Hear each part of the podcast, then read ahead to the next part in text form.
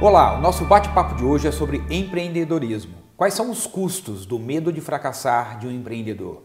Qual é o pulo do gato do empreendedorismo? São temas como esse que nós vamos abordar hoje com o Edson Tamácia. O Edson Tamácia é o presidente da FEBRAFAR, a Federação Brasileira das Redes Associativas e Independentes de Farmácias, e também o empreendedor, o empresário do mercado farmacêutico.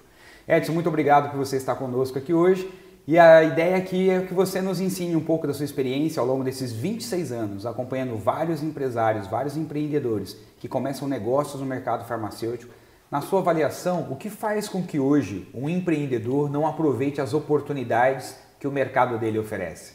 Primeiro, obrigado, Gilberto, obrigado pelo convite e obrigado pela oportunidade de poder falar um pouco sobre empreendedorismo. Para a gente pensar nesse assunto de empreendedorismo, talvez é, um pouco, é importante a gente conceituar um pouco essa ideia do que é ser empreendedor. Porque a gente acaba tendo a, a noção de que o empreendedor é apenas uma pessoa muito bem sucedida financeiramente.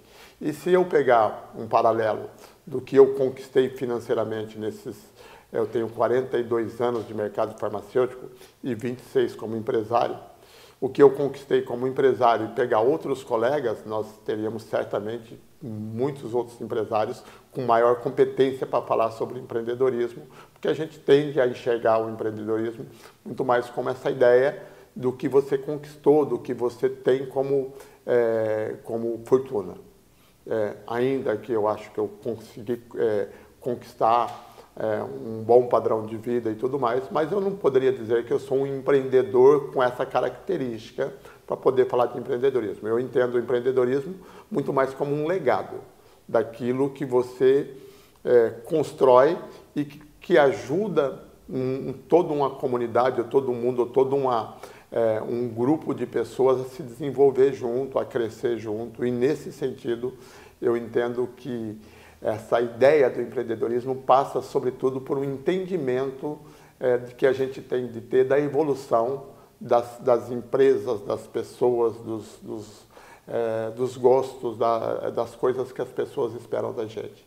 E a gente viu nesses, nesse tempo todo muita gente crescer, evoluir e prosperar e muita gente ficar para trás, porque talvez é empreendedor num determinado momento, mas não acompanha todo o processo de evolução que é, o mundo corporativo exige da gente. Ou seja, essa falta de preparo, às vezes, para o contexto. O contexto muda, a pessoa estava preparada no contexto anterior e no novo contexto uhum. ela não consegue se manter viva no mercado. Eu gostei muito do conceito que você trouxe sobre empreendedorismo, é deixar um legado. Me fala um pouco mais sobre isso. É, porque o ser humano tende a admirar e a gente tem, acaba comprando livros, comprando, é, comprando histórias de pessoas que construíram uma fortuna, que construíram um legado é, de uma grande fortuna. Uma pessoa, a gente, quem é um admirado no mundo, no Brasil, aquele cara que não tinha nada e construiu uma fortuna e conseguiu é, construir um império. E tá, não deixa de ser um empreendedor, mas a gente precisa um pouco questionar de que forma isso foi feito, qual que foi o legado que essa pessoa deixou, quantas pessoas mais ele carregou consigo nessa, é, construção, nessa, dessa, construção prosperidade. dessa prosperidade, o que, que de fato essa pessoa contribuiu para o futuro da humanidade. Eu acho que é esse o, o empreendedor que a gente precisa enxergar. Esse empreendedor que se preocupa com o meio que ele está, de trazer as pessoas, de preparar os seus colaboradores, de preparar as pessoas que estão consigo a crescer junto, fazer com que a empresa gere para, para a comunidade onde ela está, para o mundo onde ela está, um benefício para o todo. Então, esse, esse eu entendo o conceito de empreendedorismo. E para ser um empreendedor assim como você está descrevendo, qual seria o pulo do gato? Primeiro, eu acho, primeiro não, acho que o fundamental é preparo. O preparo, ele não é um preparo apenas acadêmico, porque o, o preparo acadêmico é uma coisa fácil de a gente conseguir. Qualquer empresa hoje contrata um, um, um, consultor, um executivo que vai lá e te ensina processos, como fazer. Mas entender a evolução da humanidade, entender a evolução das coisas, entender de gente, eu acho que é o principal pulo do gato para você ser um empreendedor é, com essa característica de você transformar um, um, um, mundo, ajudar a transformar o mundo, não transformar o mundo, mas ajudar a transformar o mundo. Edson, ao longo desses 26 anos, você conviveu com muitos empreendedores. Você teve alguma experiência com empreendedores que tinham medo de fracassar? Esse é um tema que eu sempre acho muito interessante. O que, que, pode acontecer? Quais são as consequências de alguém que empreende com medo de fracassar? Invariavelmente, um empreendedor que tem o medo de fracassar, ele vai fracassar, né? Esse é fato. Porque ele continua fazendo do jeito que ele fazia há cinco anos atrás, há quatro anos atrás, do jeito que o pai dele fazia lá no passado, e ele não evolui porque ele não investe em si, ele não investe na sua equipe, não prepara a sua equipe, ele não prepara a empresa para o novo, ele não investe na sua empresa e ele vai fracassar. Geralmente quem tem medo de fracassar, fracassa. Isso não tem dúvida nenhuma. Isso tem muito a ver é, com, essa, com essa ideia da gente investir no novo, investir nas pessoas, investir em pessoas que possam ser melhor do que você dentro das empresas. Você ter colaboradores que sejam mais capazes do que você. Geralmente a gente acaba tendo a ideia do, não, eu sou o importante, a ideia é minha, eu sempre fiz assim. E na sua experiência, é possível construir uma empresa que, além de deixar um legado, também construa um ótimo resultado financeiro? Sem dúvida nenhuma. Eu acho que o processo da construção da, da empresa financeiramente bem sucedida é natural a partir do momento que você constrói um legado. Porque você não constrói um legado se você não tiver é, uma, um estofo para isso, se você não tiver competência para isso. E se você vai construindo um legado, é porque as coisas estão dando certo. Se você tem seguidores, é porque o que você faz está dando certo. E você vai construindo um legado a partir da experiência, a partir de um processo bem sucedido.